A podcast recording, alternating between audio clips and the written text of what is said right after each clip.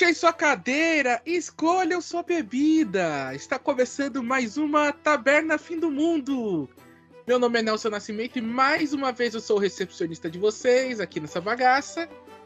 E desta vez eu estou aqui apenas para dormir. Como sempre, não dormirei sozinho, dormirei com você, Iago. Se apresenta aí. Eu quero fazer uma citação aqui que eu acho que esse é um dos melhores textos aqui de, da HQ que a gente vai falar hoje. O Sandman tem um amigo dele e ele vai fazer um brinde, né? Aí o amigo dele fala a seguinte coisa: Aos amigos ausentes, amores perdidos, velhos deuses e a estação das brumas, e que cada um de nós dê ao diabo o que lhe é devido. Estamos aqui então hoje reunidos no Sonhar para falar sobre Sandman. Uh, é a primeira do Big Tree é, de quadrinhos que a gente vai falar aqui na taberna, Iago. Vamos e falar contando do- com a outra taberna. Vamos falar do- dos irmãos do Panther e Hellblazer também? Não, cara. Tô falando de Cavaleiro das Trevas, Watchman e Sandman. Ah, tá. Não, Cavaleiro das Trevas nem faço muita questão. Ótimo é fácil, o Ótimo é da hora. Né, vai, Cavaleiro das Trevas eu gosto pra caralho também. Eu vou a questão de falar de Cavaleiro das Trevas. Não, mas é, a indústria considera esse, esse- os três maiores três maiores obras dos quadrinhos e a gente tá começando a falar de Sandman por quê? Porque se tudo correr bem e dificilmente correrá, porque nós somos assim, esse episódio está saindo no dia que estreou Sandman, The Sandman, né? A É. série da Netflix. No dia ou um dia depois, mas vocês entenderam. A gente vai Ou tentar, uma vai semana correr. depois. Não, não, não, não. A gente vai tentar pegar o hype da série mesmo. Então, provavelmente você que tá escutando aqui já assistiu a série ou tá pensando em assistir a série. É, nós vamos falar sobre os dois arcos, entre aspas, né? É, mas os dois arcos que vão ser adaptados pelo, pela primeira temporada da série, que é o arco Prelúdios e Noturnos e o arco Casa de Bonecas. Vai ser uma série pela Netflix, né? Que inclusive teve consultoria e produção do próprio autor, que é o Neil Gaiman. E a gente tá bem empolgado, porque o trailer parece que tá tudo lindo, assim, tá? Tipo, muito, muito foda. Pelo trailer, obviamente, né? Vamos ver na série. A gente tá gravando isso dois dias antes de estrear a série, então vamos ver. E, mas então vamos começar assim, Iago, só pra botar os pingos nos is. Vamos Quem é prime- Neil Gaiman? É, vamos, vamos primeiro falar da criação no começo de tudo? Pode ser também. Olha, o Neil Gaiman, ele é um escritor, não só de quadrinhos, ele é escritor de livros, já foi jornalista, tudo, e ele é inglês. Ele começou é, a escrever quadrinhos para DC com a Orquídea Negra, que foi um, um personagem que ia ser descontinuado pela DC na Crise das Infinitas Terras, e ah, como ele era um escritor iniciante na época, simplesmente deram pra ele falar: ah, faz o que você quiser aí, não tem problema que isso aí vai ser descontinuado, brilha aí, menino. E ele brilhou. Ele, a Orquídea Negra dele é muito foda, ele faz uma reformulação toda, faz uma coisa bem filosófica do que é a Orquídea Negra. E aí deram pra ele fazer mais uma série. Ele ficou enchendo o saco da Karen Berg, né, que era a editora na época, de que ele queria fazer mais um, um quadrinho. Um quadrinho, mas não um quadrinho de super-herói. Ele queria fazer, mas só em quadrinho. E a Karen Berg falou: tá, beleza, o que, que você quer fazer? E ele deu a ideia de pegar Sandman. É, Sandman, no caso, é o herói da década de 40, né, Nelson? Do- da, da Era de Ouro dos quadrinhos. Da Era de Ouro. Herói clássico da Era de Ouro faz parte da Sociedade da Justiça. Exatamente. E aí o, a Karen Berg ficou meio assim, né? Ela falou, nossa, o Sandman? Ah, tudo bem, então. É porque naquela época você tinha todos os heróis ainda da DC e tava uma bagunça. Por isso que a Crise das Infinitas Terras veio pra pôr ordem na casa da DC. Eles iam resetar, tipo, matar, matar todo o universo da DC e deixar só os heróis mais importantes com as revistas. Super-Homem, Batman, Mulher Maravilha, enfim, esses aqui. Porque tava realmente uma bagunça. Tava, tipo, sei lá, Super-Homem tinha, tipo, três revistas do Super-Homem. E tava as três fazendo coisa diferente. E as três eram canon, tá ligado? Era uma coisa, assim, muito bagunçada que tá acontecendo no DC. Então, é, muitos lembrando personagens... que, ah, dando um passo mais atrás, o cenário dos quadrinhos naquele momento era o que a gente comume, é, chama de o início da Era de Bronze dos quadrinhos, né? Que é justamente o momento em que os quadrinhos, entre aspas, ficaram mais sérios, começaram a ter tópicos mais adultos dentro de suas páginas, né? Então a gente já tinha passado pelas duas bombas atômicas que a gente citou anteriormente, que era Batman Cavaleiro das Trevas de Frank Miller e o Watchmen de, de Alan Moore. E a, a, o ambiente estava em fervorosa, né? É, as editoras buscavam quadrinistas britânicos para poder fazer quadrinhos, porque eles entenderam errado o recado dessas duas, né? Que o que eles entenderam foi que só britânico sabe fazer quadrinho. eu, eu, eu, acho que não isso, eu acho que veio realmente uma invasão britânica. E ainda bem que você citou ele, que a gente tem que citar aqui ele no começo do programa, que é o Alan Moore. Porque o Alan Moore, o Neil Gaiman tá falando isso em entrevista, de que o Alan Moore, ele é diretamente responsável por causa de Sandman, sabia? Porque o, o, o, Neil Gaiman, ele era escritor de jornal na, lá em Londres, né? Ele era repórter. E ele era muito feliz com o que ele escrevia. Ele gostava de escrever e tal, mas ele queria ser escritor, ele queria contar histórias próprias. Só que ele não sabia exatamente o que ele queria escrever. É, ele gostava de literatura, obviamente, gostava de literatura clássica e tal. E de repente, um dia, ele indo pro, pro trabalho, ele tá no metrô de Londres, ele para numa banca de jornal e ele olha Monstro do Pântano. E ele fica curioso, ele fala, nossa, Monstro do Pântano, que legal, vou, fiquei curioso por esse título. E ele viu lá Alan Moore.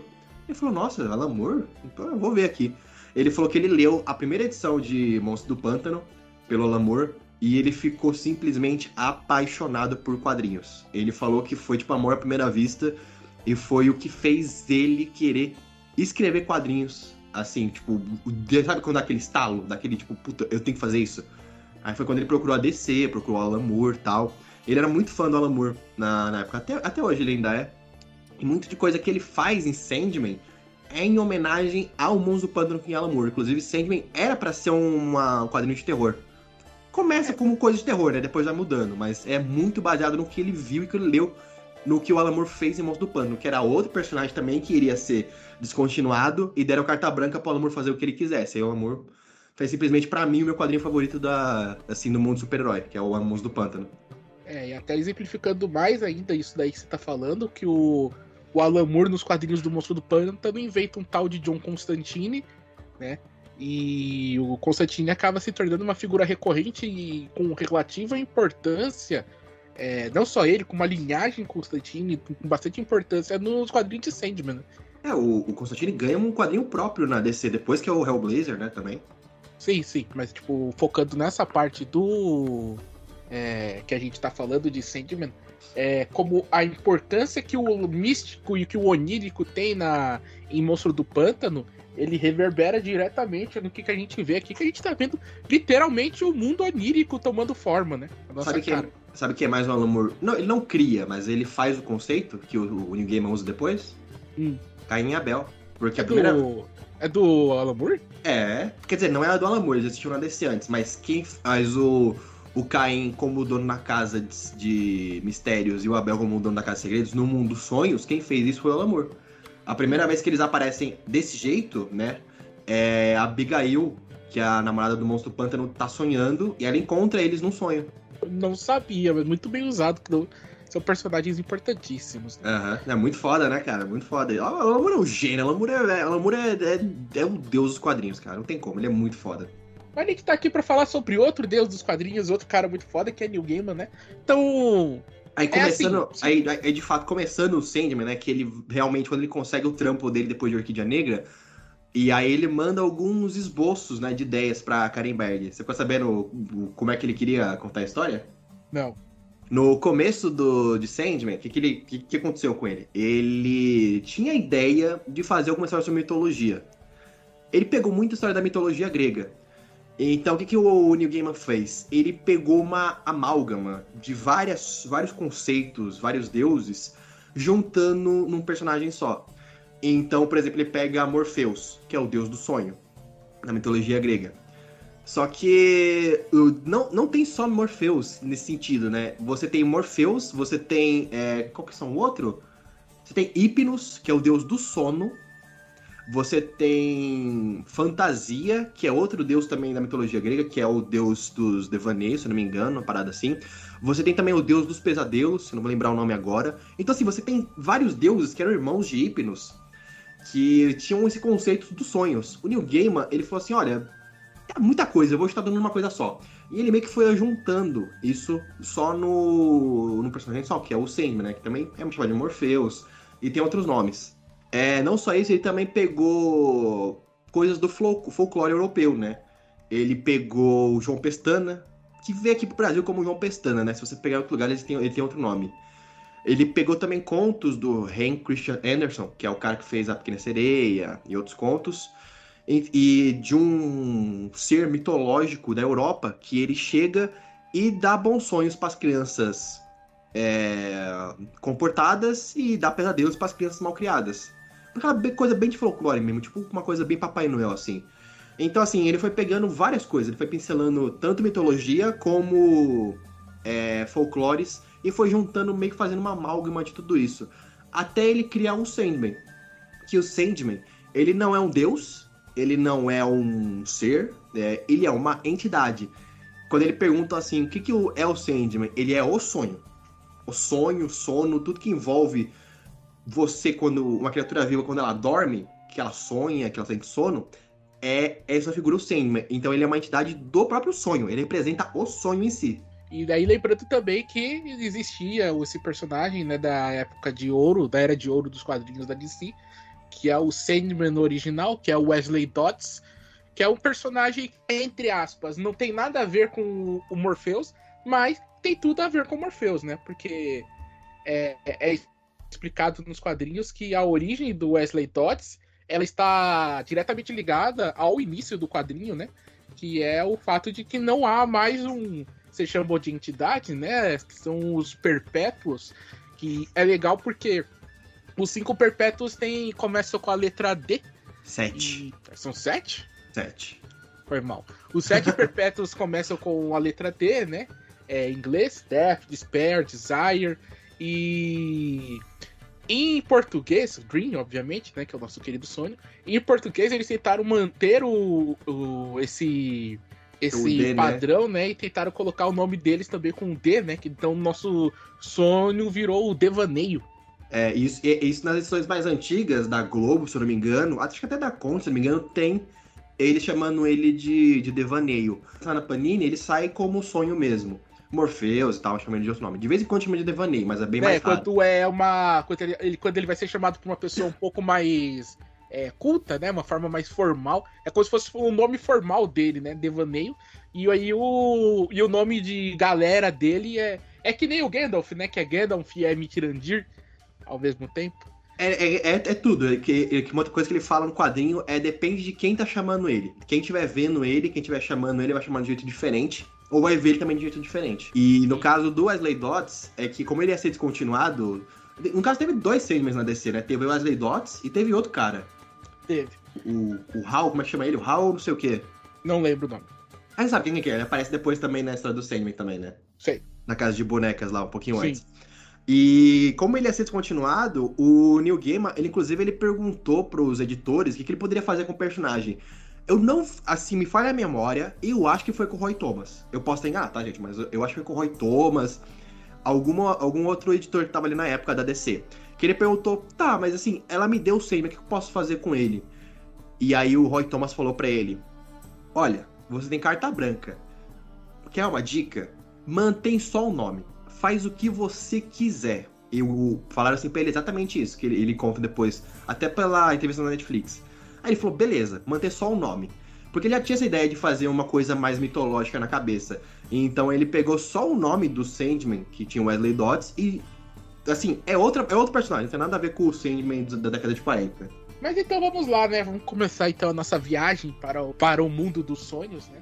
Então, começando com essa explicação de que seus perpétuos, eles representam. É, eles meio que representam as leis da natureza, né? Eu não diria, é. eu não diria nem da natureza, é um aspecto do que compõe a vida. É que, que compõe a existência, na verdade, né? É, não compõe a, a, existência, não só a vida, né? Porque aí, como eu, como eu falei, são sete perpétuos, né? É o destino, que é o mais velho, a morte, uh, o sonho, destruição, desejo, desespero e delírio. Aí Isso. são os sete. E, e assim, é, eles são muito interessantes, né? Uma vez que você estabelece que o personagem ele tá representando uma, uma ordem natural, um aspecto da vida, é, que a Marvel já havia feito, a DC já tinha feito isso é, com seus personagens cósmicos, mas eles são coadjuvantes, né? Eles são pessoas que transitam é, pelo personagem que você tá lendo. Então, é, na década de 70, você ia ler Doutor Estranho, por exemplo, do Roy Thomas, e aí ele cruzava com Eternidade, por exemplo. Eternidade era um conceito representado em uma forma antropomórfica, só que, beleza, é só um personagem, ele passa. O que New Gamer faz, para começo de conversa, é colocar o protagonismo nessa, nesses seres que são, é, de, são nível divino, mas é, é, ao mesmo tempo que eles não são divinos, né? É, eles são até mais que divinos, né? Porque eles estão desde o começo do universo. É, tipo, e assim, eles o... regem sobre os deuses, né? Exatamente. Tipo assim, o deuses também sonham, tá ligado? Deuses também têm o destino deles. Deuses têm a morte também. Um, uma parte aqui no, no primeiro volume lá da Panina, Absolute, é uma história da morte. Essa, só, só dando uma, um exemplo assim. Que a morte, ela encontra uma mulher que ela tá querendo se suicidar. Porque essa mulher, ela recebeu poderes. Só que ela não queria receber poderes. Ela recebeu os mesmos poderes daquele. do metamorfo, tá ligado, Nelson? Deve ser? Aham. Uhum. E ela ficou deformada tal, e ela é triste com a vida dela, ela quer tirar a vida dela tal. E ela fala com a morte, e a morte aparece para ela, né, a irmã do, do sonho. E ela fala, não aguento mais, eu quero não sei o que, não sei o que. E a morte fala: Ah, só fala com Deus que deu seus poderes, que é o Ra, né? Que dá o poder do metamorfo na DC e também dá outros poderes para ela. E ela falar com ele, sim, ela começa a falar que o Ra, ele, na mitologia egípcia, o Ra ele trava uma batalha com uma cobra gigante que vai devorar o mundo, né? Que essa é a história dele. E a morte na DC, a morte no Sandman, é muito engraçado que ela fala que é, o Ra é tão bobinho, eu já levei essa cobra faz 3 mil anos, ele ainda tá achando que ela vai vir pegar ele. É só, é só você falar com ele, ficar tranquila. Então, tipo assim, até a morte, ela é a morte de deuses também. Então, tipo assim, ela realmente mata deuses. Sim, e é louco, porque ao mesmo tempo que ela é nesse nível, a morte, ela, entre aspas, representa muito da humanidade ali na. entre os perpétuos. Né? E isso é legal porque vai ser costurado aos poucos o fato de que o, o sonho, o Morpheus ou o devaneio, como vocês preferirem, que são a mesma pessoa, são o mesmo personagem, ele é alheio à humanidade, ele está acima da humanidade, então ele não ele não responde ao conceito de bem e mal, mas ele tem a humanidade intrínseca a ele e a gente vai percebendo isso com alguns contos, né? Algumas passagens. E a gente vai chegar mais parte, mas tipo, em Casa de Bonecas tem um meio que um, um preâmbulo que ele é, que é feito que mostra ele fazendo a amizade com um cara que decidiu que não ia morrer. O, o, o melhor de, dos personagens dos Perpétuos é que eles são. Eles são muito humanos, né? Então, assim, cada um tem sua característica. E o melhor do Morpheus. Vamos começar a chamar de Morpheus? Só que tem muito nome, né? Vamos chamar só de Morpheus, pra mais fácil. Beleza. Aí o Morpheus, a característica dele é bem inusitada para um protagonista. Até pra uma HQ que é, seria de super-herói, né? De terror ele é muito. Como eu posso dizer? Ele é muito Caxias. Blasé. Ele é muito. Blasé isso, tipo assim, ele, ele é muito assim, ó, olha, eu tenho meu trabalho, eu vou fazer meu trabalho e meio que eu, eu me importo com o que tem ao meu redor. Tá ligado? Então, tipo assim, e ele não é bonzinho não, tá? Quando ele tem que se vingar, quando ele tem que fazer alguma coisa, ele faz, tá ligado? Então, tipo, ele até ele é bem humano, sabe? Apesar dele ser bem apático com a humanidade, às vezes ele tem um carinho por algumas pessoas, por alguns seres, mas ele, tipo assim, ele é bem educado, ele é bem formal, ele é vingativo, ele é punitivo e ele é focado no trabalho dele, tá ligado? Então, é aí que tá, ele não é apático, ele tem sentimentos. O que acontece é que o. Isso é bizarro na forma que o ninguém me explica, que você entende o peso de milênios é, que estão nas costas desse, desse personagem. Milênio não, né? Bilhões de anos, até mais. Isso, e você entende a, a questão dele de que, tipo, velho, assim, eu posso, mano, eu posso ser super amigo dessa pessoa tal, né? Desse. Curtir aqui esse, esse John Constantine que me ajudou aqui. Porra, cara legal. Pena que quando eu piscar o olho, ele vai ter morrido de velhice, tá ligado? Então, Isso é... é um conceito que o Prelúdios e Noturno já nos é apresentado logo de início, né? Porque é, já indo pro quadrinho, né? A gente começa com um, uma seita, né? Rapidinho, só antes de você falar do quadrinho, gente, uma coisa que a gente vai falar aqui, a gente vai dar alguns spoilers de Sandman. Mas sim, acredita em mim, spoiler de Sandman não, não influencia muita coisa, porque não tem um puta plot twist, não tem uma puta virada de página, sabe? Quer dizer, tem, tem sim, mas não tem aquele negócio que você tem que segurar para não saber, sabe? É... Sandman, o que vale nele é a escrita do Neil Gaiman e a história, tipo assim, a jornada que você vai ver. Eu comentei isso com o Nelson uma vez, de que quando eu acabei de ler Sandman, né, eu li todas as edições, né? Parecia que eu li um sonho. Tipo assim, não tô brincando com vocês. Quando eu terminei de ler Sandman, a, o último arco de Sandman chama O Despertar. Realmente, parecia que eu, que eu acordei de um sonho, Nelson. É uma parada muito louca que o New Gaiman fez com você, porque você acompanha uma coisa tão fantástica, tão aquém a, a humanidade, assim, que você tá acostumado a ler histórias de pessoas, é, sobre seres, assim, sabe? E que você acha que você, você realmente sonhou com tudo aquilo. De tão fantástico, tão, tão deslumbrante que foi essa jornada que você teve. Então, assim, mesmo que a gente fale algum spoiler ou outro, não vai influenciar em quase nada a sua leitura, sabe? A gente vai tentar guardar alguma coisa ou outra, mas não vai estragar. Eu acho que aqui a gente, no sobre essas duas primeiras quadrinhas, a gente pode falar bem, porque provavelmente a galera que tá ouvindo assistiu a série, tá ligado? Então, tipo, é... Como você falou, Sandman não é, é uma história em que vai ter realmente um... É, o enredo é muito intrincado, mas ele não é baseado em reviravoltas e grandes e, e, grandes epopeias, né? É o, a profundidade de seus personagens, de todos os seus personagens, como eles, o quão vívidos eles são, né? Sim, é baseado numa ideia e como o New Gamer trabalha essa ideia depois, né? E tipo assim, não, não post twist, é realmente como é trabalhada aquela ideia, tipo o cara que não quer morrer, tá ligado? E fica controlando 100 mil por 100 anos. Sim. Você não tem um spoiler dessa história, é, mas, mas a ideia do New Gamer, de como ele trabalha, isso é muito foda. É, eu acho que, inclusive, que esse é um que, que tem um spoiler aí. Então, tipo, se não for mostrado na série, talvez não seja. Mas, tipo. É, sabe? Talvez o. Mas a gente vai debater porque eu acho que esse é um dos momentos mais geniais, assim, de Casa de Bonecas, apesar de não fazer parte de Casa de Bonecas. Uhum. Mas vamos lá. É, a gente começa então com Prelúdios e Noturnos, como o nome diz, como o nome já explica, a gente vai falar sobre o, o prefácio da história, né? O início. O, vamos ter o pontapé do nosso acompanhamento daquele mito. É... Como é que começa nessa edição? O que, que acontece na primeira edição? Então, justamente, a gente tem uma seita, né? Que é liderada pelo Roderick Burgess, que é um cara que ele quer ele quer a imortalidade, ele quer ter o poder da morte nas palmas das suas mãos, né? Ele quer controlar a morte. E é legal porque ele encontra uma ele encontra um, uma, um feitiço não, mas um ritual para conseguir invocar a morte e ele é tão singelo que parece verdadeiro, mas ele é tão simples que parece até um escárnio, né?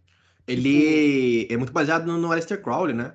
Sim, sim, então isso dá um peso. O, o Alan, o Alan Moore, o Neil Gaiman, ele diz que ele não é mago, né? Mas a forma como ele enxerga a magia e como ele usa a magia em seus contos é muito próxima do que Aleister Crowley, que é a a Golden Dawn seguia, é, tem muito de magia noquiana ali naquele meio, né? De conceitos é, muito interessantes de magia do caos também. Se bem que quem usa bastante magia do caos é o tal de Grant Morrison. Mas, tipo, são conceitos, são conceitos de magia sérios que ele utiliza em suas em suas narrativas, né, que faz com que aquilo de uma forma que não, não é tão usual você ver, sabe? Não é é, não é tipo uma magia do Doutor Estranho, uma magia de Harry Potter, mas mesmo assim é reconhecível, né? Então ele fala que ele pega a pena de um anjo, né? Ele sacrifica vários elementos mágicos e aí ele consegue prender um dos perpétuos dentro da de uma redoma de vidro. Ele prende por engano, né? Porque ele queria prender a morte, que a yeah. ideia do Bird, né, desse cultista, era prender Armando Sandman para controlar a morte e ser imortal.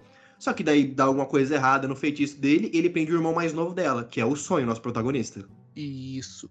E aí no que que ele faz isso, né? É, a história ela acelera, passa décadas, né? É, e você vai acompanhando o decaimento do Burgess e como o Morpheus ali preso, ele espera. Ele fala, né, que ele tem tempo. E aí ele começa. Isso é uma coisa muito legal, né? Que se fosse qualquer outro protagonista, assim, de uma história de super-herói, ele iria tentar sair, ele ia tentar fazer alguma coisa. O Morpheus fala, não, espera aqui. E ele não fala nada, ele fica quieto por anos. 75 Isso. anos na, na história, né? Acho que passa. 75 anos, uma parada assim.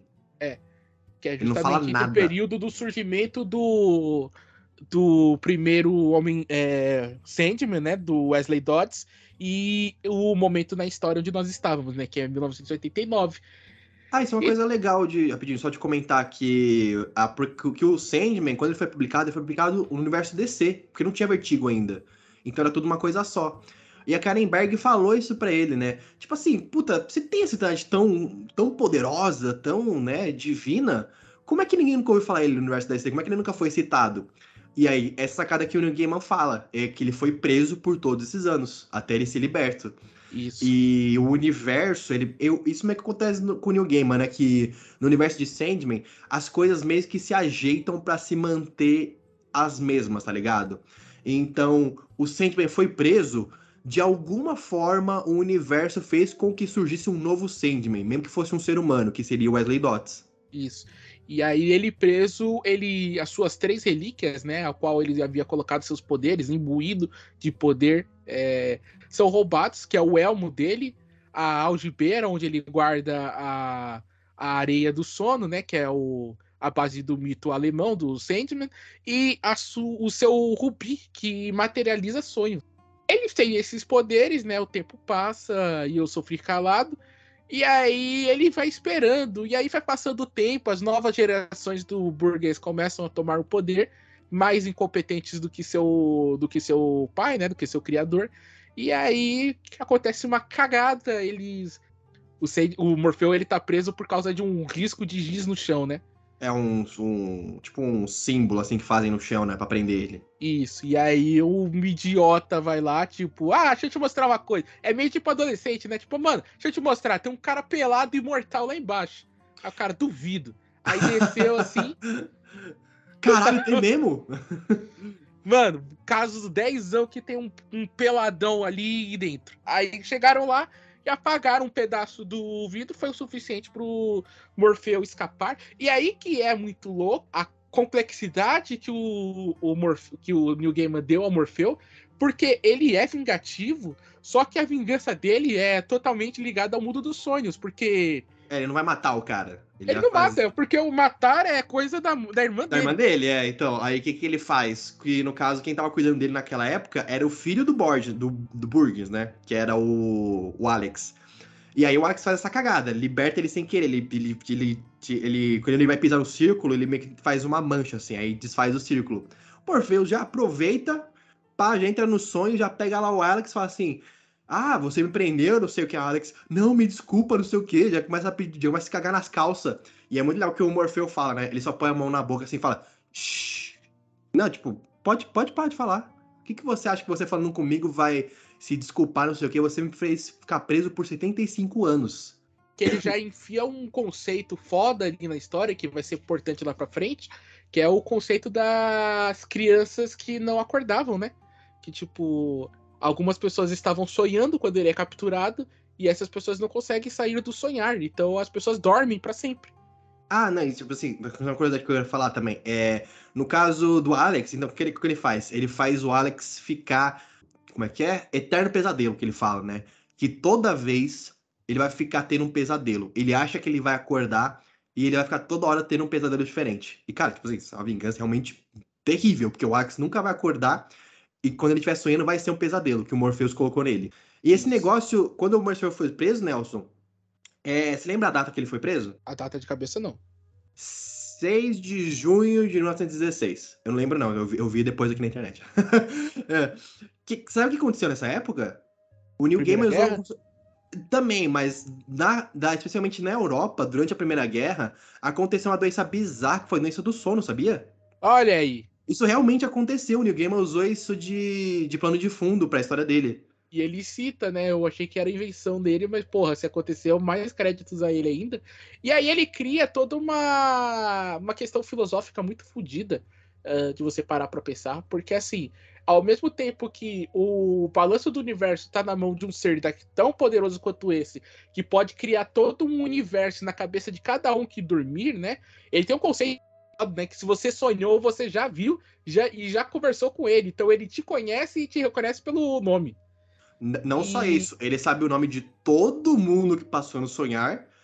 E assim, gente, não se restritam só as pessoas, tá? Ele conhece o nome de todo mundo do universo que já passou no sonhar. É, então, tipo assim... ele, ele, até explica depois que teve um planeta que foi destruído por causa dele. Uhum. E aí, tipo, você tem essa questão, né, de quão poderosos são essas criaturas, ao mesmo tempo, o quão frágil que é a sociedade, porque, querendo ou não, ele foi preso, e ele foi preso de bobagem, tá ligado? É, de bobeira, era para pegar a irmã dele, os caras pegaram ele, e, tipo, quase que a humanidade vai pro caralho por causa dessa porra. Então, Sim. tipo, a gente vai pensar é, a gente pensa primeiro no, na questão mais óbvia, né? Que tipo, nossa, como os poderosos são falhos, né? Como Deus é falho, como uh, os presidentes são falhos, como é, todos esses seres que tem, todo mundo que exerce poder, ele é falho e pode errar e vai dar merda se ele errar. Mas você tem também outro contexto de como a própria existência ela parece ser um erro, né?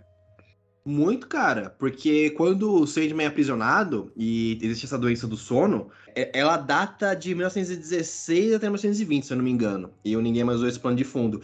Nessa doença do sono, no quadrinho, o que acontece? O pessoal, não é que o pessoal não sonha só. Tem gente que não dorme mais, tem gente que vira um zumbi, tem gente que dorme e não acorda, tem gente que é, por não sonhar mais, acaba se matando durante a guerra. Então, tipo assim, são vários conceitos que ele aborda durante esse negócio do sono que afetam a humanidade como um todo, tá ligado?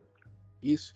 E, a, e assim, tipo, pensando que nessa época, durante esse tempo, o próprio sono ele teve mudanças drásticas. É, você sabia que até a invenção da televisão a cores a gente só sonhava em preto e branco? Caralho, é verdade? É, eu aprendi isso em Persona 5. Ah, tá, tá. Bom, muito bom. Tem uma, tem uma é... música do Iron Maiden que cita isso também, que é Dream of Mirrors, né? Que é, é os sonhos de espelhos, que ele fala que ele só sonha em preto e branco. Ouvintes, aqui tem informação. Se inscreve é... na taberna que aqui tem informação. Ah, e sim, uma coisa que é legal a gente citar. Tem muita coisa no começo de Sandman, né? É, só duas coisas que eu quero citar aqui no começo de Sandman, né? Pra gente depois ir pro próximo arco você, é, que o Neil Gaiman ele é um escritor tão bom que ele já começa a dar pistas do que ele vai trabalhar no futuro. Então, assim, nesse primeiro, pri, primeira, primeiro capítulo de Sandman, capítulo 1 ainda, você já tem um vislumbre do destino. É um quadrinho bem pequeno que aparece ele com o livro dele ali, que é quando o Sandman fica preso, né?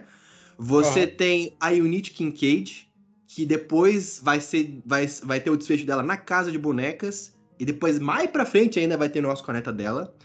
Você tem o que mais uh, nesse negócio? Ah, e a outra coisa que eu queria falar.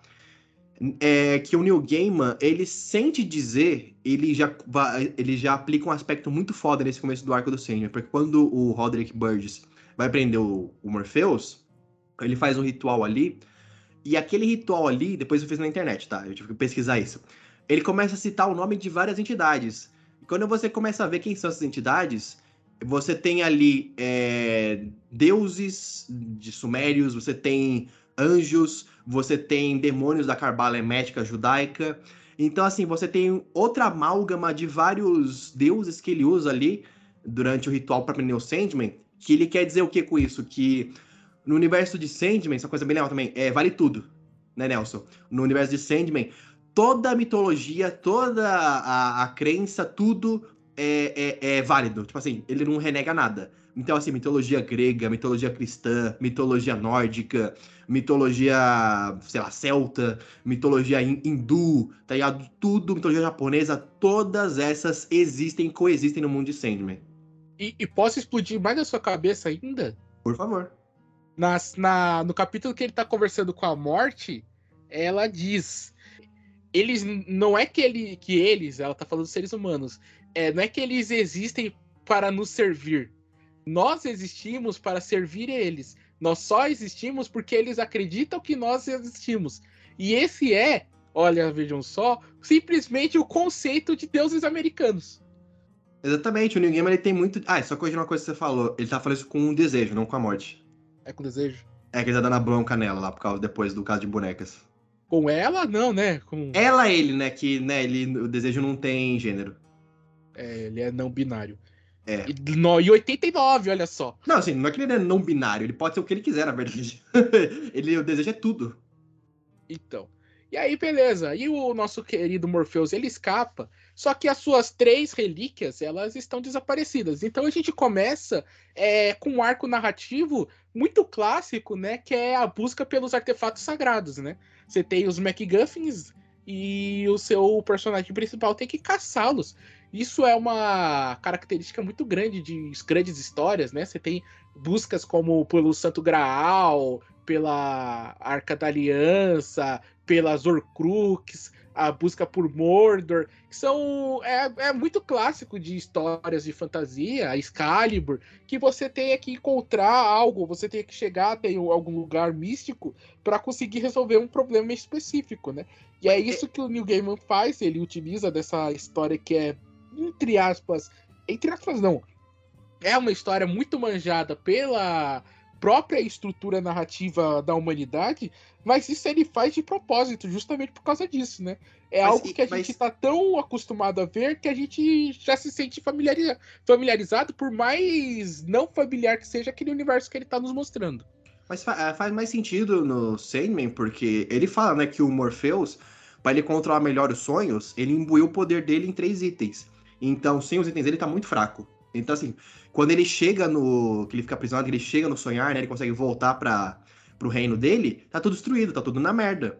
Porque ele saiu de lá e como o sonhar é basicamente ele, é uma extensão do poder dele, quando ele não tava lá aprisionado, o negócio foi pro caralho.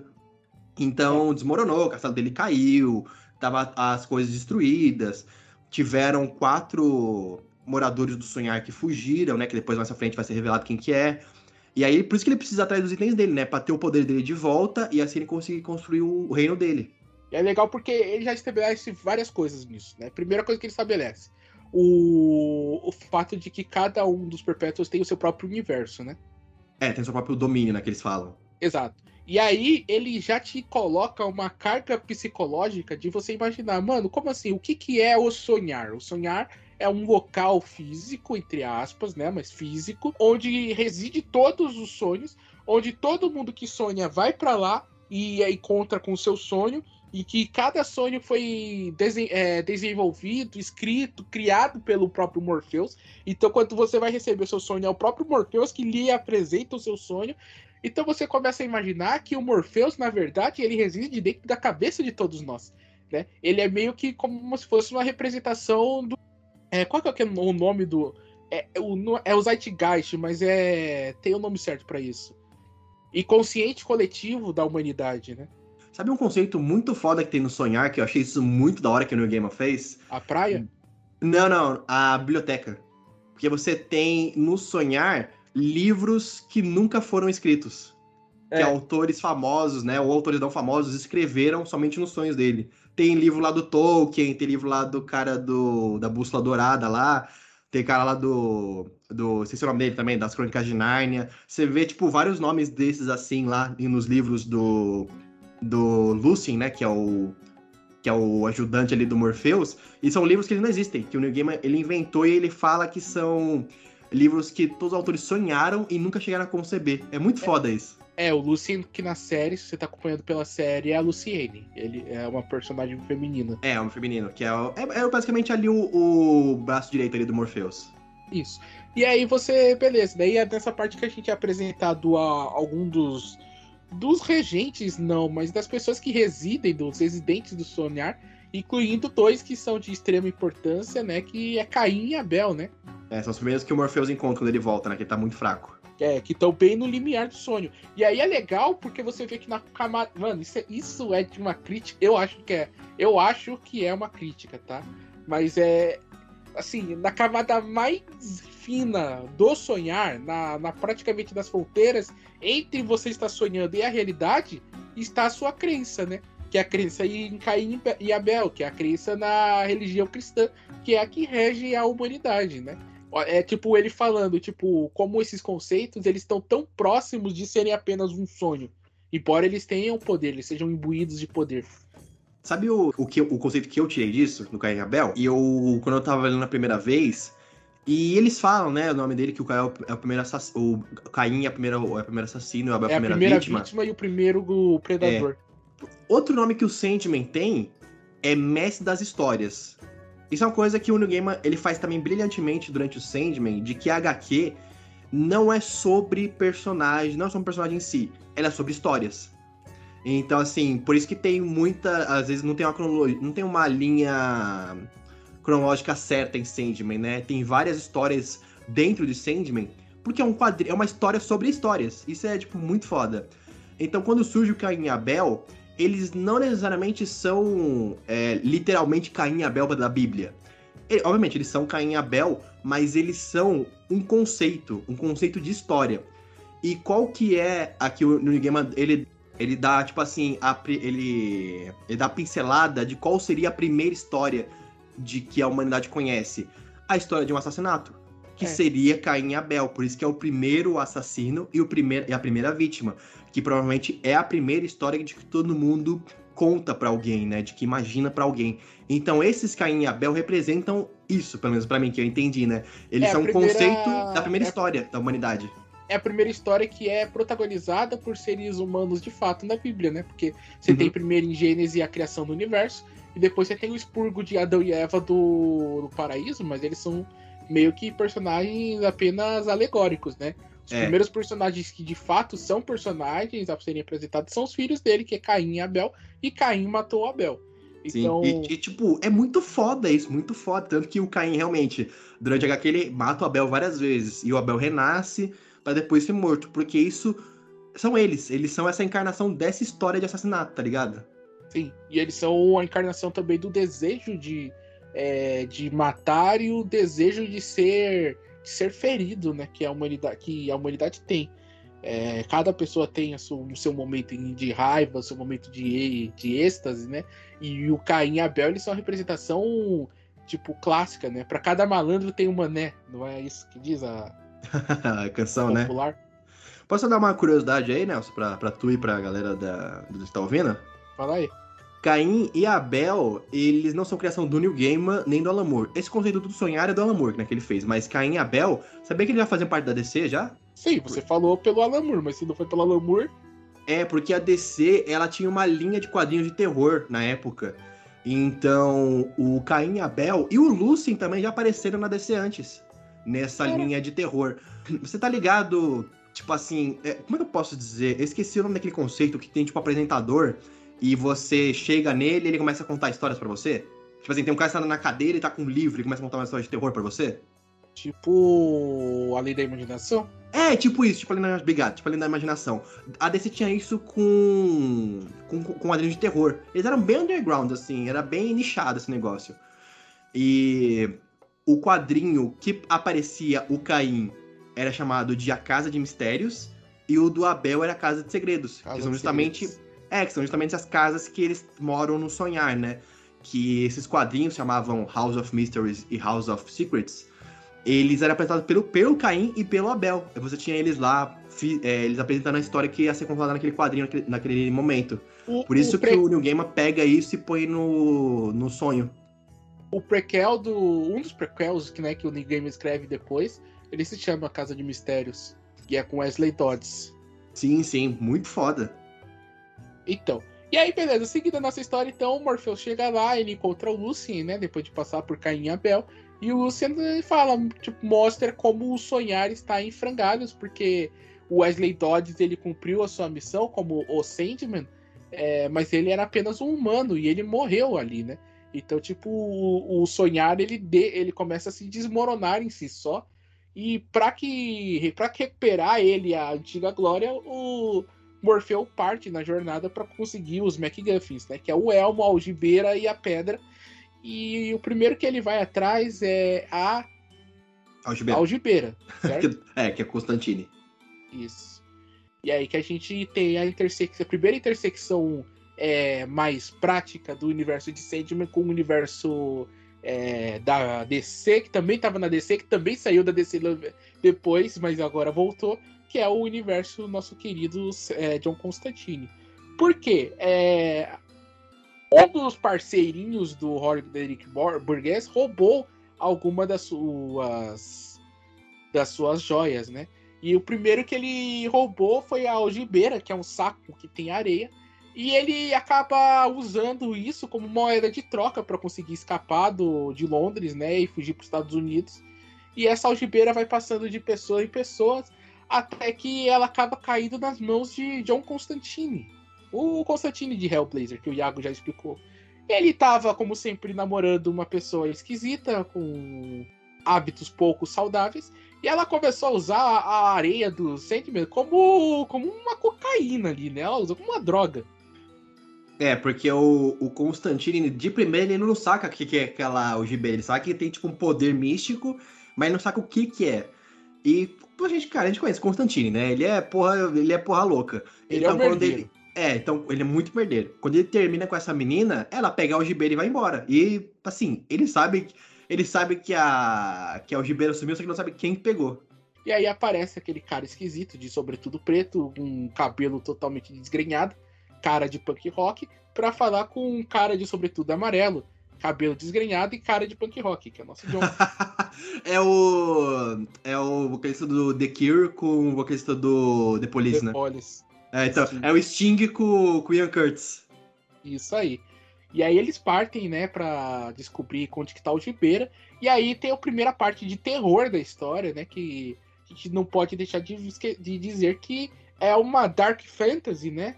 E tem alguns momentos de terror bem impactantes dessa obra.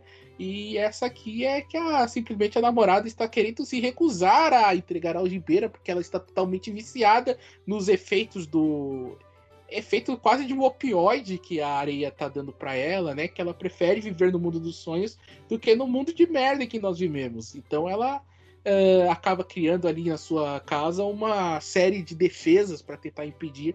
A casa fica totalmente asquerosa, né? Vira quase que um terror de cabana. O, o pai dela, que tava morando com ela, morreu, né? Porque ele ficou preso nesse sonho eterno. Então ele morreu porque ele não comia mais, ele virou tipo, meio que um cadáver. É, quando, é muito da hora quando o. Antes do Constantine e do Morpheus irem até a casa dessa ex dele, recuperar o Gibeira, se eu não me engano, vai um ladrão lá, né? Vai tipo um ladrão querer assaltar essa casa, porque ele acha que não tem ninguém. E quando ele entra nisso, como a casa tá infestada por causa do poder do Morpheus, ele começa a sonhar acordado. E ele nunca mais escapa disso, ele fica sendo acordado para sempre. E ele meio que dá a entender que ele morre lá dentro também. É, ele não morre, mas ele é como se fosse uma morte cerebral, né? É, porque ele fica, tipo, tão, tão imerso. Tipo assim, um ser humano do nada fica tão imerso em sonhos, no poder do Morpheus, aquilo ele entra em parafuso. Isso é um conceito. Mano, você cria um. Uma. Você pega uma. Um elemento fantástico e você já transforma ele em uma droga na primeira. Tipo, na, sei lá, né, na edição 3 do seu quadrinho. Isso mostra que o Neil Gaiman, ele tinha. Ele não tinha medo de, de, de colocar as ideias dele, por mais estranhas que possam parecer de primeira. E lembrando que ele era um roteirista quase que iniciante, né? Só tinha escrito Orquídea Negra e, e nada mais. Sim, e, e, isso, isso é um. Isso é uma.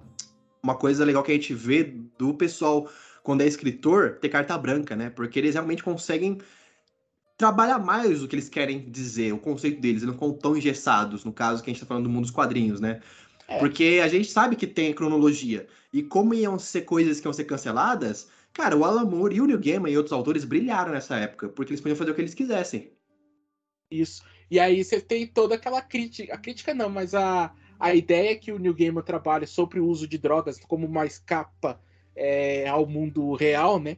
E de como é sedutor você fazer, se você fugir, como é sedutor você escapar desta, deste mundo de merda e ficar aí um mundo de, entre aspas, é, é, ele é meio um opioide, quase uma metanfetamina, né? E tipo, e funciona muito bem essa metáfora e funciona muito bem como elemento de terror. Aí no caso do quando eles chegam na casa dela, né? Tá aquele, todos aqueles pesadelos só que assim, o Morfeu chega lá muito da hora, que os pesadelos olham o Morfeu fala, mestre, desculpa, desculpa, não sei o que. Eles vão, sair correndo de medo. E eles encontram a mulher e, a, e o Morpheus ele fala pro Constantine, cara, ela tá praticamente morta. Não tem nem o que fazer, ela só tá vivendo por causa da algibeira. E aí, o que ele pode fazer é dar uma morte pacífica para ela, né? Que ele faz ela ter um sonho muito, muito bom. Sim. É, aí o Constantine, ele recupera a algibeira, né? E o Constantine vai se despedir dele e fala: Olha, será que você poderia, por favor, me ajudar um pouquinho? Eu falei, o que, que você precisa John Constantine? É que eu, aconteceu um negócio em Newcastle, que é aquela famoso exorcismo que o Constantine faz em Newcastle, né? Que até hoje ele é traumatizado com isso. Então, nessa ele época que eu- já tinha Hellblazer de Jamie Delano, não, né? Já, já tinha. Não, já assim, tinha chegado no, na, na... Pera, eu vou confirmar aqui agora. É porque, se eu não me engano, esse negócio do Newcastle, até o Alan Moore cita isso. Tipo assim, o Alan Moore cita esse monstro do pântano, mas quem faz, que mostra o que aconteceu em Newcastle é o Jamie Delano. É o Jamie Delano, que é o quadrinho que eu tenho aqui. É, mas, se eu não me Mas- engano, o negócio do, do Newcastle já tinha acontecido no Monstro do Pântano já. Que Ah, é mas- um background que o Alan Moore faz pro, pro, pro, pro Constantine, mas ele não fala o que aconteceu. Ele só fala que, tipo assim, ah, aconteceu um. Eu fiz um exorcismo lá e deu ruim, tá ligado? Aham. Olha, caralho, Hellblazer é de 88. Olha, eu acho que tinha acontecido, porque Sandman é de 88 também. Não, Ah, então não tinha, porque é, é com quase três anos de revista que chega no Newcastle. Ah, tá. É, não, então foi coisa do, do Alan Moore mesmo, que ele fez ali, aí o, o Sandman, ele usa isso no Sandman também, né? Aí o, o Sandman, pra se despedir, né, o Morpheus, ele dá, ele faz o Constantine parar de pensar, parar de sonhar com o Newcastle e dar bons sonhos pra ele. Que ele tá precisando, né? Porra, Mas eu tô- depois ele vai fazer merda e vai perder esse poder de qualquer forma, coitado. É, ele só faz, é, do... Enfim, depois gente faz um cast sobre Hellblazer, esse aí também merece. Então, e aí escapando com a algibeira, então o nosso querido Morfeu vai pro seu segundo alvo. Ele descobre que o, Pur- o cara que roubou o Burgess, né? Como ele estava sendo caçado por muitas pessoas, então ele resolve fazer um pacto com o demônio. É, e aí ele entrega o elmo pro demônio em, em troca de proteção. E aí Morfeu precisa descer as profundezas com seu poder é, diminuído para conseguir recuperar seu elmo. É, e essa é, de, pra mim, de Pelos Noturnos, é a edição mais foda que tem. Foda pra caralho, assim. É um negócio. O New Game é que ele brilha, brilha, brilha. O texto dele tá animal, cara. É, porque o, o grande, o grande negócio do New Gaiman é a verborragia dele, né? O lirismo que ele coloca em sua prosa. Gostou dessa? Porra, muito bom. E, tipo, como ele consegue fazer isso, é, tratando do inferno, né? A gente rapidamente conhece um dos grandes vilões do, da história, né? Que vai voltar no futuro. Um tal de Lúcifer. Injustiçado. Já deixa aqui injustiçado. Por que injustiçado, cara? Você lê o, o, o- depois o próximo. O próximo arco? Brumas. O que é? Brumas. Estação das Brumas. Que é no Não. volume 2? Eu vou tentar pegar ainda. Ah, você não leu? Ah, então, então lê. Porque o, uma- é que o. Depois o Lucifer volta, ele tem um diálogo com o Morpheus. E assim, pra mim, é o melhor diálogo que tem em Sandman inteiro. Não, não, não, é- não é inteiro, mas é um dos melhores que eu já vi em quadrinhos. Eu acho muito foda o conceito que o, Morph- que o Gaiman faz com o Lucifer. É, o, no, na versão que eu tô pegando, né? Que é a especial de 30 anos, o pós-fácil é feito pelo Neil Gaiman. Do primeira edição ele fala, né? a- as pessoas dizem que um grande herói é medido pelo, pelo, pelo, pelo poder do seu vilão. Se o seu vilão é o Lucifer, esse tal de Morfeu deve ser bem legal, hein? É, então, mano, muito foda. É porque a gente tem no nosso imaginário o Lucifer já, pô, tá o inimigo, tá ligado? O vilão máximo, tá ligado? E depois É, o e New aí- ele, ele inverte esse conceito dele ser um vilão na próxima edição. Você vai entender quando você ler, é muito foda. E aí o que acontece? O Morfeu chega com um poder limitado no lugar mais perigoso do universo, né? É... Uma coisa legal também é que quem recebe ele é o Etrigan, né? Que Sim, é outro personagem da DC, o criado pelo Jack Kirby. É, o Etrigan, acho que esse é bem famoso, né? Ele e o John Constantine são bem famosos hoje em dia, principalmente porque ele apareceu no desenho da Liga da Justiça. Uhum. Pra quem não lembra, Etrigan é aquele demônio amarelo que fica rimando. Você, você, você pôr no, no Google, você vai, você vai reconhecer direto. Ele apareceu bastante na, no desenho da Liga da Justiça. Isso. E aí, beleza, né? O Etrigan vai, mostra pra ele, explica a arquitetura do inferno, né? Que é mais ou menos aqui o Jamie Delano também usa no. é, dentro de Hellblazer. de Hellblazer, né? Que o, o, o- você tem a figura do diabo, que é uma figura centralizadora, mas você tem os três juízes, né? Beuzebu, Lúcifer e não sei quem mais. Azazel. eles- Azazel, é- Beelzebub e Lucifer. Caralho, boa memória. E aí ele. é que ele faz pouco tempo, o, o, todos os Sandman. Beleza, e aí eles estão lá, e aí o Lucifer, ele vai lá falar com. Peraí, antes, de você, antes de você falar do que acontece no arco, tem que ser uma coisa muito importante que acontece. Quando o Sandman tá passando no caminho do inferno, ele vai parar na prisão do inferno. E lá é apresentado uma personagem muito importante, que é a Nada, que era uma amante do Morpheus. Caralho, eu vou ter que rever essa merda, eu não lembro que era ela. Você não lembra? Oxi! Você lembra que tem um capítulo do, do pai contando pro filho não, lá na sim, África? Isso aí é casa de bonecas, é incrível. Então, é a, é a Nada que ele tá contando a história dela. Não, sim, eu, sabe, eu sei que é a Nada, mas eu não sabia que tinha nada no. Eu vou no ter inferno? que pegar aqui, tá atrás de mim aqui o, o volume 1. É, não, pô, pode pegar aí, quando ele tá caminhando com o Etrigan, ele passa ali no, na, nas cadeias né, do inferno, onde estão presas as almas condenadas, e a Nada tá lá. E a Nada fala para ele, né? Por favor, me, me, perdoa, me liberta. E você no começo você não entende aquilo. O que aconteceu? O que essa personagem tá falando com ele? Que ele, ele o Morpheus condenou ela pro inferno, né? Inclusive, ela, por ser uma personagem negra, ela vê o Morpheus como um homem negro. Isso é muito foda. E aí Sim. o Morpheus fala pra ela: Não, você me magoou eu nunca. É, tipo assim, eu posso até te perdoar, mas eu nunca vou esquecer. E ele vai embora. E você fica com aquilo lá, beleza? Ah, nada. E depois ela volta. Ela é uma personagem muito importante depois, inclusive no Estação, no Estação das Brumas, que é o próximo arco.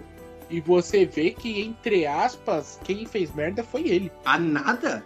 Literalmente não fez nada para ele. Ela só rejeitou ele, tá ligado? E, cara, o Morfeu soube levar um fora. Aí é então, é macho tóxico. E aí aquela questão do que é importante a gente dizer que o Morpheus não é um herói. Ele não é um. Ele não é ele bonzinho. Não é, um Superman, tá é ele, ele, não é bonzinho. Ele é uma entidade. Isso. Ele, ele, ele é pode ter sentimentos, mas assim, ele não é regido por eles. Isso. E aí, beleza. E aí o, descobrimos que quem está na posse do Elmo é um dos lacaios de Beelzebub. Que é... é o Corazon. Corazon, né? Que acho que é o nome dele. Corazon, uma parada assim. Isso. Beelzebub é o Senhor das Moscas, né? É, inclusive ele é uma mosca gigante, né? No, ele aparece no Sandman como uma mosca gigante. Isso. E aí, e aí, e aí o, o, o Morfeu, ele desafia o demônio pela posse do Elmo. E um desafio que. Iago, explica essa parte, que eu sei que você gosta dessa parte. Vai, brilha aí. É, então, quando o, o Chorozon, enfim, o demônio lá que tem duas bocas, ele fala pro Sandman que ele tá com o elmo dele, ele fala assim, mas meu senhor, eu consegui esse elmo legitimamente, e isso no inferno tem muito poder, né? Porque ele fala que eu não roubei, né? Eu, eu, eu peguei esse elmo num trato legítimo, então isso tem regras. E o Morpheus, ele, e o Morpheus, ele segue regras, ele é muito... Inclusive, a gente fala que quer falar de Morpheus, mas toda hora eu tô falando Sandman aqui. Mas, enfim, o Morpheus, ele reconhece as regras, ele fala, realmente, as regras são importantes. Ele é regido por regras. Então ele não Porque pode simplesmente. Ele representa uma regra, né? É, ele representa. É, o poder dele vem de regras, né? Regras do sonho. Então ele não pode simplesmente matar o demônio e pegar o elmo dele, porque o elmo foi é, conseguido legitimamente. Embora e porque ele deixa claro que se ele fizesse isso, ele morria porque ele estava bem enfraquecido ali. Exatamente. E aí o Chorozon ele fala: é, como o senhor quer o elmo, eu também quero, vamos fazer uma disputa. E aí você pensa, caralho, uma disputa de vão lutar, vão soltar raio no outro? Não. Eles fazem uma disputa de palavras. Que é. Jogo assim, de palavras. É, esse jogo de palavras é muito foda. Que assim, o. Cada um vai dar um conceito. E o conceito do próximo tem que sobrepujar, tem que eliminar o conceito anterior. Então é, por exemplo, assim, ah, eu sou um touro, um cavalo, um touro muito bravo, feroz. Aí o Morpheus fala: ah, "Eu sou uma doença que acomete o touro", e o touro morre. E aí ele fala: "Ah, mas eu sou a doença que é cura para, não, eu sou a cura para essa doença", não sei o quê. E vai nesse negócio escalando, escalando, né? E eles continuam jogo, eles fazem esse jogo de palavras para ver quem ganhar, quem não tiver resposta para o próximo conceito, vai perder e tem que devolver o elmo. E o Chorizon é muito bom nesse tipo de coisa, né? Tanto que a gente vê que o Morfeu, no final, ele tá nas cordas. Ele tá em dificuldade porque ele caiu numa armadilha ali do Chorizan. Exatamente, porque ele é um demônio, né? Então, que demônio mais tem a lábia. E aí tá todo mundo assistindo esse, esse duelo. E no final, vai escalando, vai escalando, vai escalando, até que chega um momento que o Chorozon ele apela e ele fala: Eu sou a antivida. Eu sou tudo aquilo que apaga a existência. Que antivida, inclusive, é um conceito da DC, né? Sim. É o que o Darkseid tá procurando. E ele fala Tá que ele é isso. passando a antivida. É, e quando ele fala isso, você fala, pô, fodeu, é, ele não tem, não, não tem mais. Ele é, ele, é, ele, ele é o que apaga a existência do universo, a antivida. E aí o Morpheus pega, para por um momento, ele chega assim e fala: Eu sou a esperança. Nossa senhora, mas quando ele fala isso, o Chorozão fica sem palavras. Todo mundo ali, todo mundo no inferno olha aquilo e fica tipo, e agora? E, e aí o Chorozão perde, porque ele não tem, realmente. O que, que vem depois da esperança? A esperança é aquela que nunca irá morrer. E, é cara, é, é um conceito fodido, cara. É muito foda quando ele fala aquilo. E aí o Chorozão perde o duelo, porque ele fica sem resposta. Eles prendem ele e devolvem o elmo pro, pro, pro Morpheus. E aí E o você acha que a... fica puto. Sim, e, é, e aí você acha que é a primeira mitada do Morpheus, né? Que ele fala da, da esperança, né? Que realmente, cara, parabéns pro New Gamer. Esse conceito da esperança foi muito foda. E aí você fala, pô, primeiro turn down for watch do Morpheus, né? Mas ele tem outro. Porque daí o Lucifer fala: É, você acha que você pode vir até os meus domínios é, fazer tudo isso e sair aqui ileso? Se eu quiser, eu posso simplesmente mandar matar em você, porque você tá muito fraco. Aí o Morpheus vira pro Lúcifer e fala: É verdade, senhor Estrela da Manhã, senhor da- das Hordas do Inferno. Vocês poderiam simplesmente acabar comigo e outro assumiria meu lugar. Não faria, não faria a menor diferença. E aí ele vira pra todo mundo do inferno e fala: Mas o que seria de cada um desses demônios aqui no inferno se vocês não tivessem a capacidade de com um dia sonhar e sair daqui? Em sonhar e, pro- provavelmente ir pro céu. E aí simplesmente abrem o caminho pra ele e ele passa. Pleno e belamente assim, e ninguém encosta um dedo nele. Porque E aí, obviamente, o Lúcifer- merda, né? E aí, e aí volta aquele conceito que o que mantém os demônios minimamente coesos é a esperança. Exatamente, que ele fala, eles sonham, né? Eles têm uma esperança de um dia sair dali, porque sim, ninguém, ninguém quer ficar no inferno. Pode ter um ou outro ali, mas eles realmente querem sair dali. E é por causa do Sandman que eles têm essa capacidade de sonhar, tá ligado? Com outro lugar. É, Então, até demônio a gente vê né? que tem muito demônio arrombado que gosta daquela merda. Aham. Então, assim, até demônios sonham, né? A gente, a gente acaba ah, conhecendo esse conceito, que até, o- até os demônios têm sonhos. E aí E a gente pensa, né, no momento, se androides sonham com ovelhas elétricas. E naquele mesmo momento, nossa, meu Deus, não. O Lucifer fala no finalzinho, né, que olha, você me humilhou, Senhor dos Sonhos, vai ter a volta. E justamente acontece no Estação, da- no Estação das Brumas, que é o próximo arco. Não, não que a gente vai falar, mas o próximo arco que você vai ler. Beleza, nosso herói então sai vitorioso e aí ele falta ali uma pedra. E aí, voltando à história do nosso bravo guerreirinho ladrão, durante muito tempo ele conseguiu sobreviver, né? Só que o, o que lhe garantiu a vida, o que deu a vida pra ele em troca, em troca do elmo, foi um artefato mágico que o demônio deu. Até que a sua esposa resolveu que ela ia roubar o artefato mágico, matar esse infeliz e fugir com o amante dela. Não, não, não, não, ao contrário, você confundiu. Ela era amante do Borges e fugiu com ele. Isso. Só Ah, que é- daí ela mata ele, é ela que mata ele, né? Não, não, ela não mata. Ela rouba os artefatos. Ela rouba todos os- os artefatos que ele tinha, inclusive o colar né, que o demônio deu pra ele. E aí nisso, o Burgess.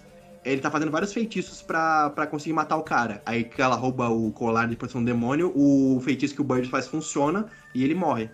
Essa mulher fode com a pedra, então, né? Com a pedra dos sonhos. E ela se apaixona por um camarada. Ela se casa com ele ou não, mas eles Ela, assim, ela, ela, ela- ela tem uma vida fora do, do, ali, do, desse arco aí todo. É, ela engravida. E aí ela bota o nome da criança de John Dee. Iago, quem é John Dee? Ah, pensei que você ia falar. John, John Dee é o nosso querido Doutor Destino no universo da DC. E sim, só, só dando. É que pode causar confusão, né, gente? Existem três Doutor Destino. É o Doutor Destino da Marvel, que é o Doctor Doom em inglês.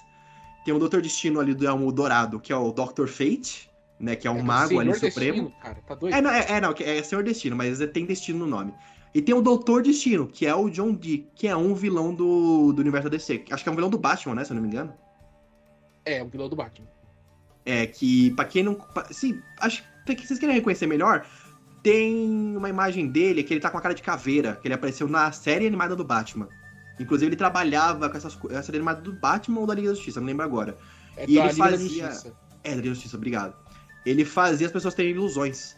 E através de uma pedra que tinha esse poder. Aí o Neil Gaiman usa isso, que essa pedra que ele tinha desse poder dele era a pedra do Morpheus. E aí, cara, é, John Dee é um cara, né, um matemático e teórico de, do, de- do, mundo, é, do mundo onírico, do mundo mágico.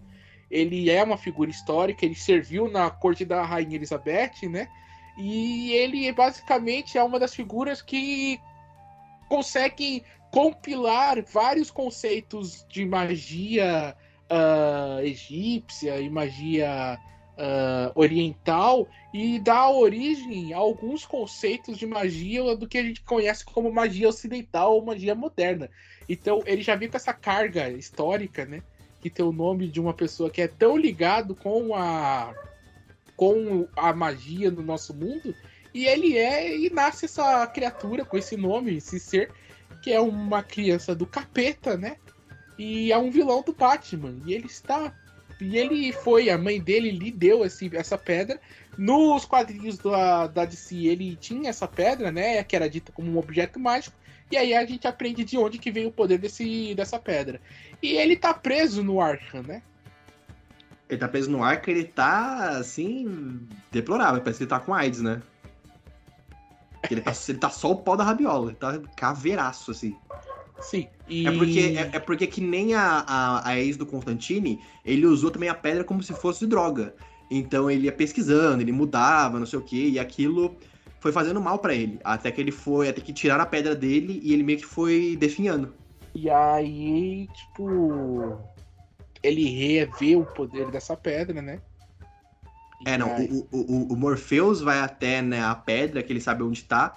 Que isso é muito foda, ele encontra dois membros da Liga da Justiça na época, né? Ele encontra o Marciano e o Senhor Milagre. Senhor Milagre, isso, obrigado. E é muito legal essa parte porque o John, né, o marciano, ele vê o Morpheus como se fosse como, de outra forma. Ele vê ele com a cabeça gigante que pega fogo. Sim. E até o Morpheus fala: Nossa, o marciano, achei que estavam todos extintos, que da hora. E aí eles falam pra ele onde é que tá a pedra, né? Que eles prenderam o John Dean e esconderam a pedra dele. Tá num armazém lá de coisas da liga. O Morpheus vai lá, só que como a pedra tá completamente mudada por causa dos experimentos que o John Dee fez pra ele, Morpheus não entende mais como ela funciona, ele acaba sendo nocauteado pelo poder da pedra. E nisso, a mãe do John Dee vai até o Arkham, sempre visita ele lá, e ela dá o colar de proteção do demônio, que- era do amante dela, deu pra ele. Pra ele conseguir usar esse poder. Aí, com esse poder desse colar, ele consegue escapar do Arkham e vai até a pedra dele. E a mãe morre. É, e a mãe morre depois de um tempo. E aí que quando ele pega a pedra, né? Ele vê o Morpheus lá caído, ele nem liga pro Morpheus, só pega a pedra e vai embora. E aí, Nelson, tem a, provavelmente o quadrinho, um dos quadrinhos mais pesados que já foram escritos, né? Ah, Digo assim, pesados seriamente, né? Tem aqueles outros com mutilação, é, The Boys da vida, que é mais esculacho. Mas pesado no sentido de sugestão que é quando o John Dee vai pro restaurante e, e é o famoso conto 24 horas. Eu comentei com você, é, quando eu terminei de ler esse capítulo, eu mandei mensagem pra você e disse: Acabei de ler a coisa mais assustadora da minha vida. Ah, era esse? Eu não, sei, você não tinha falado qual que era. Eu, Eu não cara, falei qual que era, mas era esse. 24 horas é. Cara, é um negócio pesadíssimo. Não porque seja. Provavelmente é o episódio 5 da série. É, não porque ele seja graficamente pesado. Tem coisas ali gráficas, mas é o conceito, é a sugestão que o Neil Gaiman deixa ali. É porque é o quê? O John Dee ele recupera a pedra. E ele resolve testar o poder da pedra. E, e ele percebe que a pedra, por causa da influência do Morfeu, ela está mais poderosa do que nunca. E aí ele resolve. Como que, como que eu posso dizer isso? Ele resolve pôr à prova toda a maldade que há dentro dele naquele pequeno grupo de pessoas que estavam almoçando no restaurante durante 24 horas. É, que 24 horas é, é até a hora do Morfeu acordar, né, do nocaute dele e ir lá falar com o John Dee pra recuperar a pedra. Então, cara, ele fica 24 horas ali no restaurante tocando terror. Ele tocando terror no sentido de, tipo, como a pedra cria ilusões, ele consegue entrar na mente das pessoas e meio que controlar elas, tá ligado? Ele, isso, ele faz de tudo. Desde, tipo, fazer com que as pessoas enxerguem ele como um deus, né? Que elas começam a venerar ele, né? Até começa a fazer as pessoas se enxergarem Sim. como os maiores inimigos para fazer eles brigarem. Uhum. Faz a... as pessoas se mutilarem, gostarem disso. Isso. Tem uma parte que eu acho terrível, né? Porque, tipo, tem uma moça que é lésbica e ele, ele meio que não entende esse conceito, né? Porque ele é um animal. E aí ele começa a forçar com que ela se apaixone por um cara que tá lá e eles começam a ter relações sexuais e ele fica assistindo, assim, tipo. Ah, é verdade, né? né é porque, tipo assim, nessa parte, ela, ele, sabe, é, que ela é lésbica, né? Tem uma parte em que tem duas pessoas transando.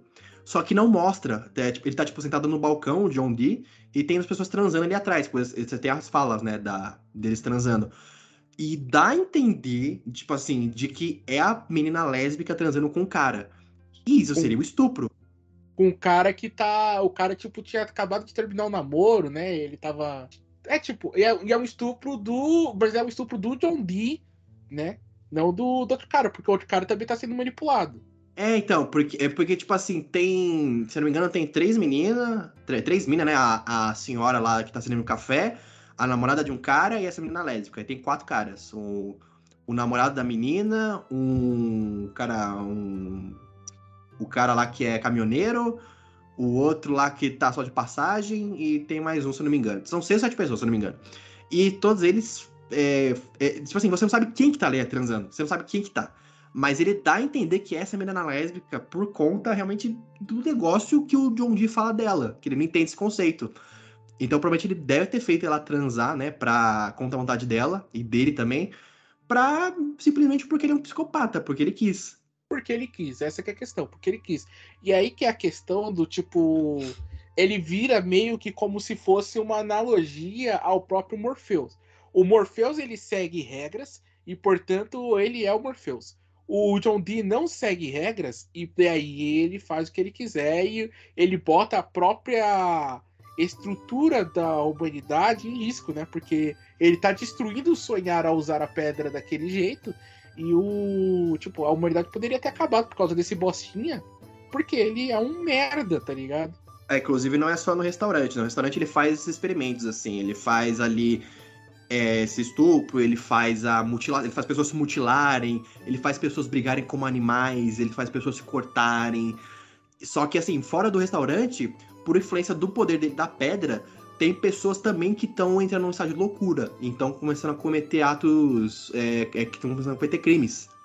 É, porque fala isso no jornal. a se né? mutilar também, né? Tem um moleque que ele enfia um garfo no olho, uma coisa assim, não é? É, tem um pessoal que se mutila também, assim, por influência dele, assim. Não é tão, tão forte como é no restaurante, mas também começa a acontecer por causa da pedra. Porque ele tá influenciando diretamente o sonho das pessoas, né? É, o Neil Gaiman em entrevistas recentes, ele Tipo, esse quadrinho apareceu bastante agora na. É, que a série está sendo feita, né? Tipo, ó, o quadrinho que chocou todos, o quadrinho mais pesado da história, não sei o que. É, ele, ele é pesadíssimo, né? Não, não há dúvida sobre isso. E o próprio Neil Gaiman, ele diz que ele se arrepende um pouco da maldade que ele colocou ali, né? Porque realmente o, o que o John Dee faz é é tudo terrível. Só que você é levado ali para entender que aquilo é uma representação do que há de mais é, podre, mais nojento que existe na humanidade. Então, aquele lá é, entre aspas, o próprio demônio que está agindo, né? O, ele não é o demônio em fato, mas ele é um, o mal que existe no coração dos homens em forma de, é, em forma de texto. É que, o... é que eu, no começo, a ideia do New Game era justamente fazer um quadrinho de terror, né? O Sandman, ele era para ser um conto de terror. Inspirado no que o Alan Moore fez no Monstro do Pântano, que transformou realmente num terrorzão. Só que o New Game ele foi modificando o Sandman aos poucos. É, ele pensou nas oito primeiras edições, assim, planejadinho, certinho, que é até onde a morte aparece, né, na oitava edição. E era pra ser uma coisa bem, bem terrorzão. Quando acaba essas oito edições e ele vai trabalhando nas outras pontas que ele deixou solta, aí ele vai pôr numa coisa mais filosófica, ele vai trabalhando o conceito de sonhar, e aí ele vai é, expandindo para outras áreas, além do terror, né? Mas nesse momento é, é puro terror aí que tá acontecendo. Isso. É, é, e aí é que é complicado, né? Que quando você coloca essas maldades apenas como conceito de para causar impacto, fica meio. É complicado você Leviano. colocar estupro na sua obra, tá ligado? Fica, fica É, meio. Por mais que, que fica tipo, meio- aconteça. É, porque você- parece que você tá pass... não tá passando um pano, mas se você releva esses, esses atos é, tão views, né? Que tá acontecendo, parece que como você tá levando isso de uma forma leviana, você tá tipo, ah, é pessoal, isso aconteceu, tá de boa, sabe?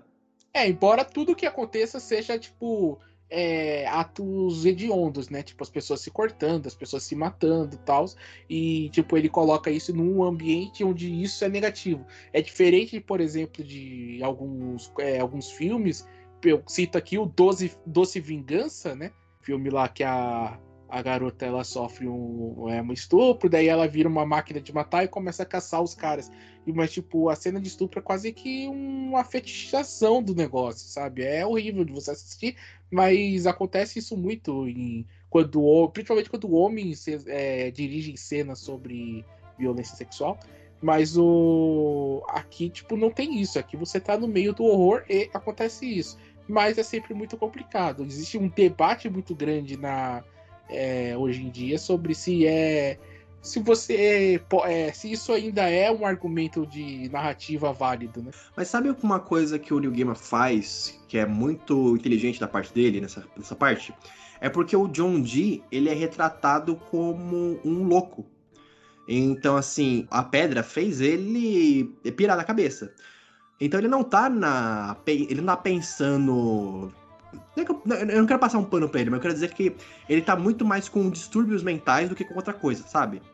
O que ele faz é errado, só que o Neil Gaiman, ele a todo momento ele, ele frisa de que o John, de que o, o John Dee ele não é uma pessoa normal. Ele é um psicopata, ele tem distúrbios mentais e isso influenciou muito mais a maldade dele. E então, essas coisas de ondas que ele faz justamente porque ele não tá mais são, ele não tá mais uma pessoa normal, sabe? É, haja Tanto vista que ele estava no Ark no começo da história. É, ele tá no arca e ele já tá é, Zé Droguinha, né? Você vê ele que ele tá realmente, cara, ele tá. é, é, a aparência dele tá, tá esquelética, já tá definhando. Tanto que nesse, nesse final, é só, só contando depois o que acontece, né? O Morpheus chega ne- nesse restaurante, ele vê que tudo que o John Dee fez e ele fica meio assim, tipo, cara, você usou todo esse poder só pra isso? Porque por Morpheus aquilo não é nada, né? Ele já viu morte antes, ele já viu coisas piores. E ele acha que aquilo que o John Dee fez é simplesmente pífio. Ele acha, ele fica com quase com pena de que o, o John Dee, com todo aquele poder, tá fazendo para aquilo, sabe? E aquilo é uma coisa tão, tão sem significado, tão sem nada. E aí ele fala, então a gente vai ter que batalhar pelo Rubi. Só que daí o Morpheus é muito inteligente, ele fala, "Ah, se você quiser o meu poder, você vai ter que vir até onde eu tô, no sonhar. E ele vai até o sonhar, o John Dee vai atrás dele, e eles têm uma batalha ali. O John Dee estraçalha o sonhar. Tipo assim, é, acaba com tudo, destrói a praia, destrói o castelo dele, faz, toca, toca o zaralho. É, e aí o John Dee vai querer acabar com o Morpheus. Só que ele usa todo o poder do Rubi e o Rubi meio que quebra, desfacela, porque ele usa todo o poder do Rubi pra querer destruir o Morpheus. Só que daí que tá a sacada. Como eles estão no sonhar, o Morpheus, ele é o sonhar. Ele é tudo aquilo lá. Ele é o sonho. Quando o poder da, que... da pedra é, se quebra e se espalha, porque o poder tá contido na pedra, o poder volta pro sonhar, ou seja, o poder volta pro Morpheus. E tem aquele quadro lindo demais, né? Você lembra? Com o Morpheus segurando o John Dee na palma da mão. Uhum. É muito foda esse quadro. Que ele fala, obrigado, é, Jonathan, não sei o que, ele fala o nome do John Dee lá. Você acabou de devolver o meu poder, não sei o que. Aí o John Dee fica meio que tipo, caralho, e agora?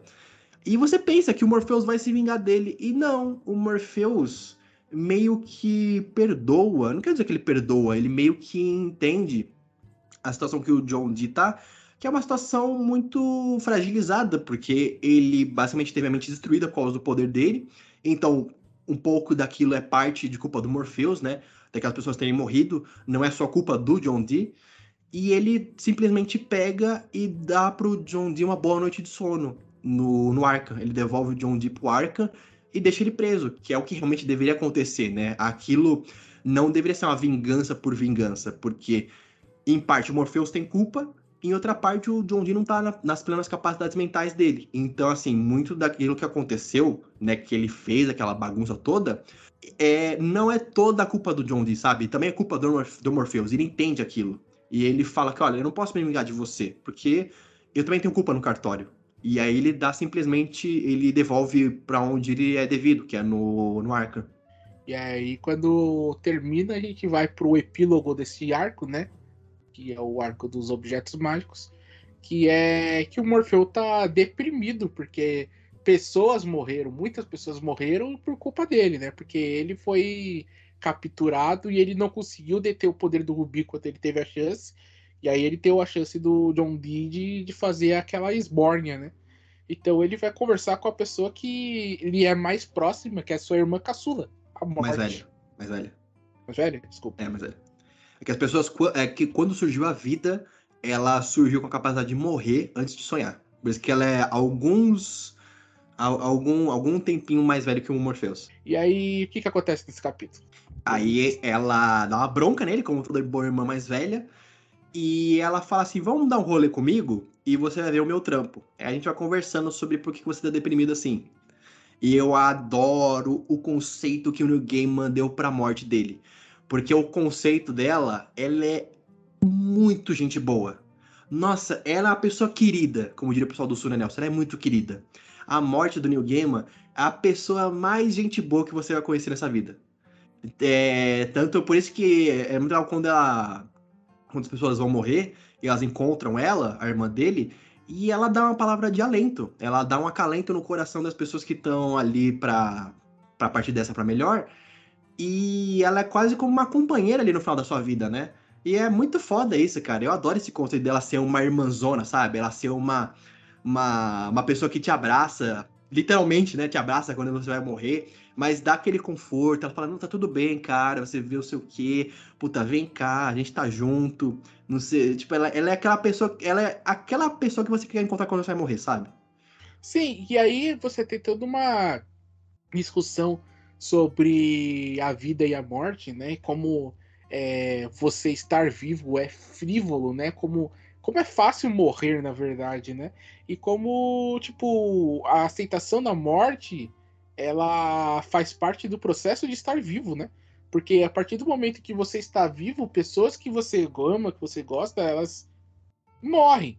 Então, tipo, você tem que ter essa ideia. E aí ela passando que, tipo assim, mano, tipo, não adianta, você, você fez merda, você errou, mas você tem um trabalho a fazer. Todas essas outras pessoas dependem do seu trabalho.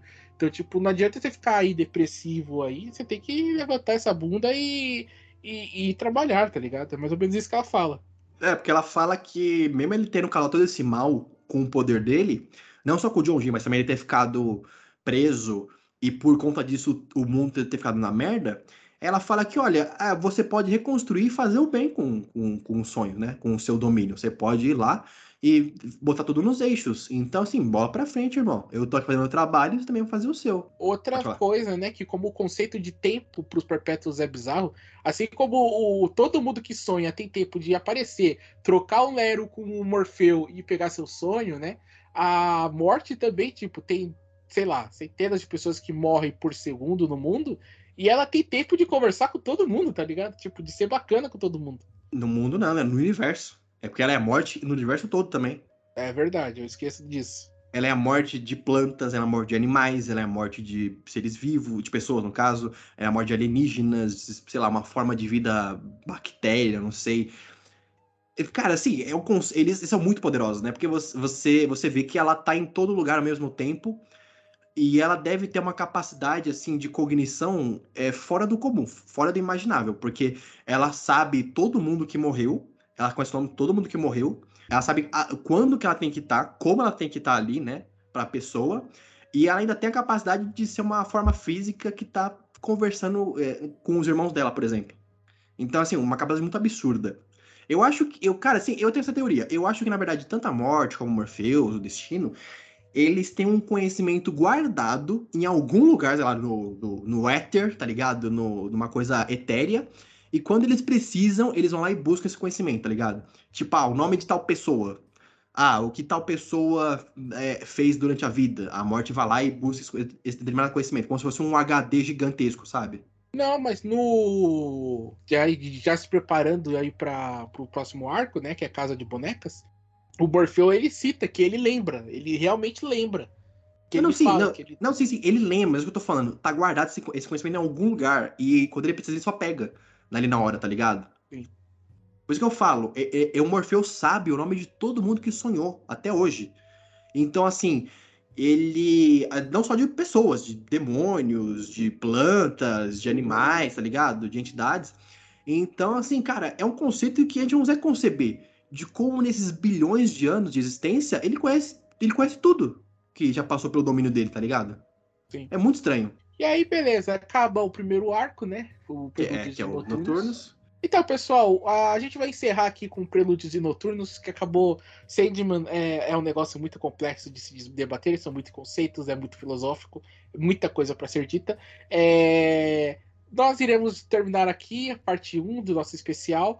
Uh, logo, logo a gente já estará ao, no ar também a parte 2, onde a gente desbravará aquele que é considerado por muitos o melhor material de quadrinho já escrito, que é tem monstro pessoas que falam isso sobre Casa de Bonecas. Iago concorda? Não sei. Não, que é o meu monstro do pântano. Caralho, tem que deixar pro próximo episódio, cara. É o gancho. Não, sei, mas é que eu prefiro o monstro do pântano, mas pode, pode continuar. Mas é isso, então. Lembrando sempre que a Taberna Fim do Mundo está na Twitch. De segunda a sexta, eu e Iago estaremos lá fazendo lives, jogando, conversando, batendo um papo.